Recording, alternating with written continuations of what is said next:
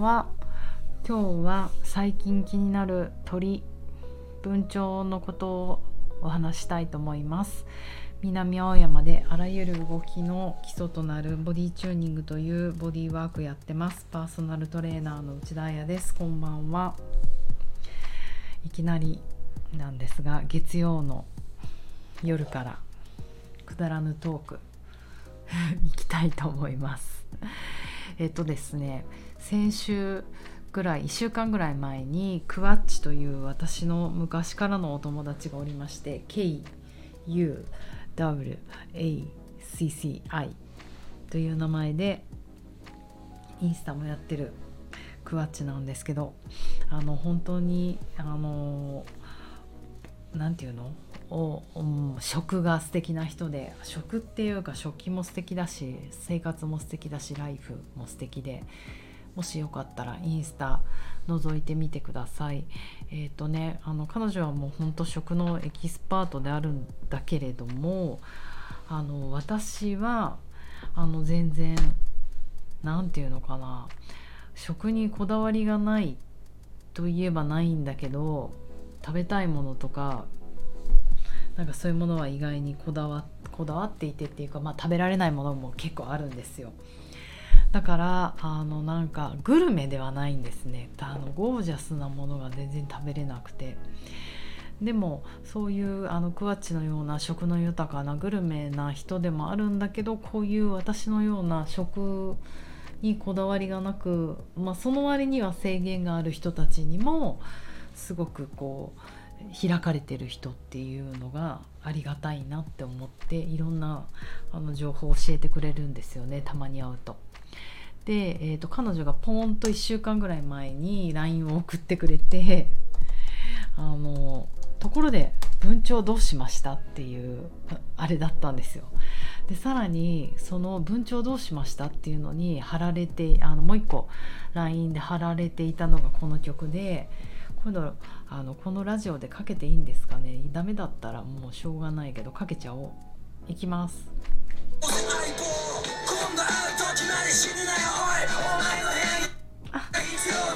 ごめん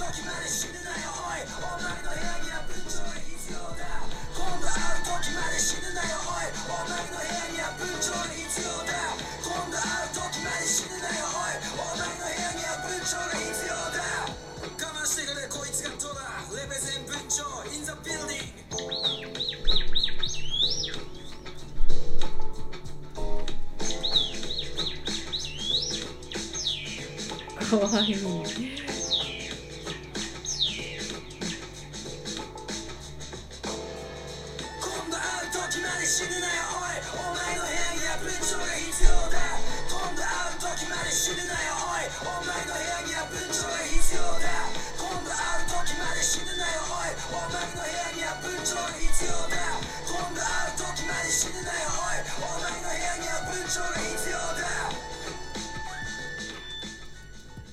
っていうように、えーと「お前の部屋には文鳥が必要だ」フューチャリングトラっていう曲を貼り付けて送ってきてくれたんですね。えー、とこれトラックは STUTS さんっていう人が作っていて、えー、と歌ってるのは KMC さんっていうラッパーなんですけどなんか私はこの KMC さんっていう人は知らなかったんですけどこのトラックメーカーの STUTS さんはなんか知っていて夜を使い果たしてとかの人ですよね。なんかメロディアスで素敵なねあの詩はめっちゃ面白いけど結構曲いいなと思うあのトラックいいなと思って聞いててうんなんかああやっぱ STUTS さんって有名な人が作ってるんだなと思ってこの曲が送られてきたの朝朝私がベッドの中で開いたんですけどなんか一曲聴いてジーンと来てしまいました。詩もいいんですよ。皆さん全部読んでください。ね今度会うまで死ぬなら死ぬなよおい。お前の部屋には文鳥が必要だって。なんかこうね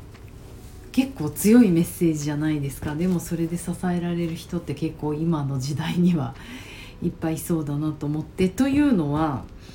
何かというと9月。9月にあったのも10月とかだと思うんですけど私9月9月がこの間誕生日でその時にあの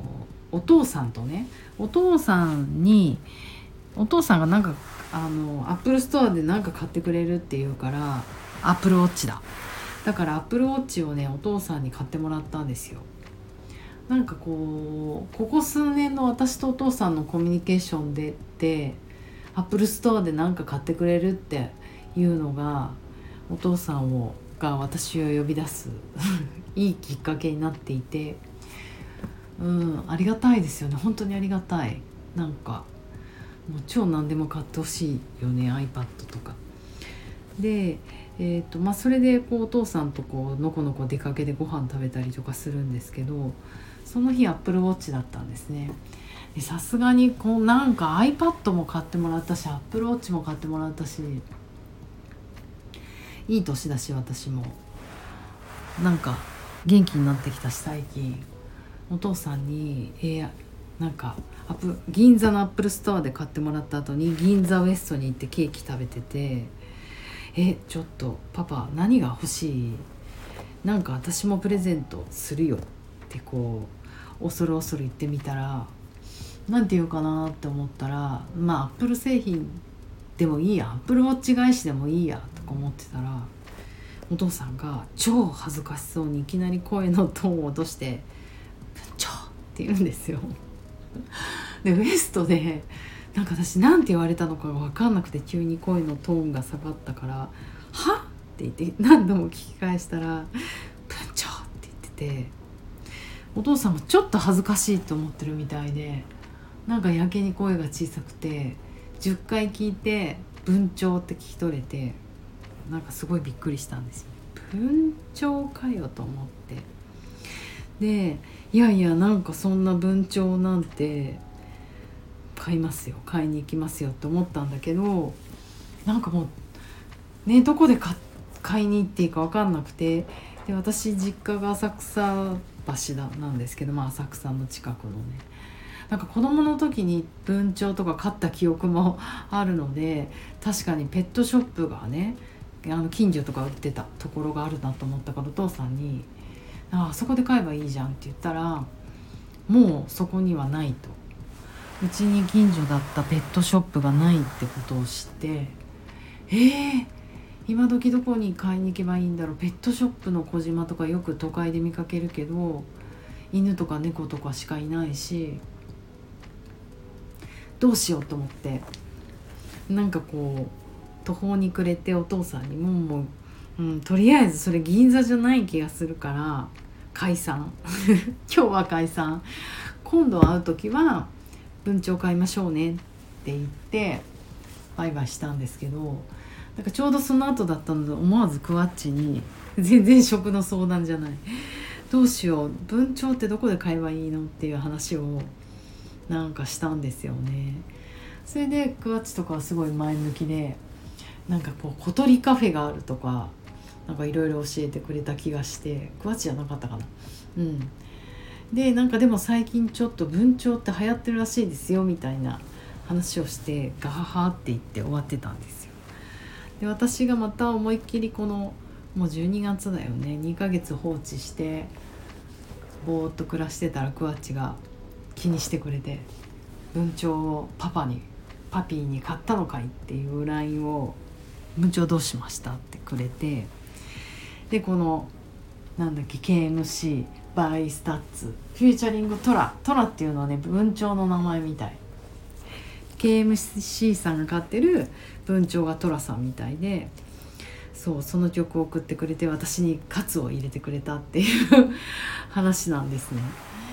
なんかおかしいですよね。でやっぱりそこにもいややっぱりなんか文鳥ってちょっとトレンドらしいですよっていうのが書いてあってなんか面白いなと思いました。うちのお父さんたまにいいこと言うんだよね。トレンドセッター。ねしかもなんか曲がなんかこの KMC さんの他の曲も聴いてみようかなって思いました。なんかこううんうんなんか等身大の今っぽい感じでやっぱりねなんかこのコロナの後だしみんなあのこの隔離期間隔離期間っていうかコロナのお家にいる期間中に KMC さんも1年ぐらい前に作った歌でねみんななんかやっぱりそういうものを求めてるというか犬とか猫みたいな哺乳類って結構体温高いじゃないですか。で鳥ってまたちょっと違う体温を持っているというか、うん、なんかでも小さくて癒しになるし存在としてもわかるからなんかやっぱみんな腹側瞑想神経わかんない鳥にね腹側瞑想神経があるかどうかっていうのはなんかまだわからないって何かの本に書いてあってそこ微妙なんだなと思って。でもうちのお父さんは文鳥を欲しがってたけど私去年ぐらいからものすごいクラゲが好きであの欲しくて山形の日本山形だっけな？日本の日本でね唯一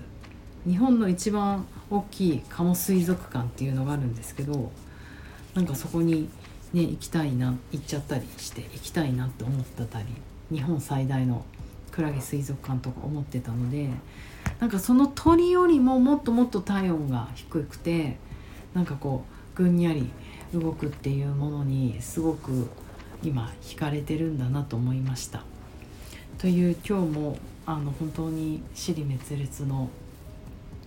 あの何のあれもない話なんですけどでもなんかちょっとそういう生き物がいる生活哺乳類はちょっと私には体温が高すぎるけどまあ鳥もちょっと高いけどクラゲだったら欲しいなっていう話なんですが、あの年内中に頑張ってお父さんに鳥をあの鳥じゃない文鳥を買いに行こうと思います。どこか、あの渋谷あの青山の近くでいいいいっていうか別に本当に普通の文鳥が欲しいです。鳥が欲しいです。いいお店があったらあの教えていただけると幸いです。なんかそんなこんなで文鳥をはじめロスチャイルドバードなど最近あの鳥が気になっているのでまたあの鳥の話を この23日中にすることとなりますがあのいいペットショップあったら教えてくださいそんな話でしたじゃあおやすみなさい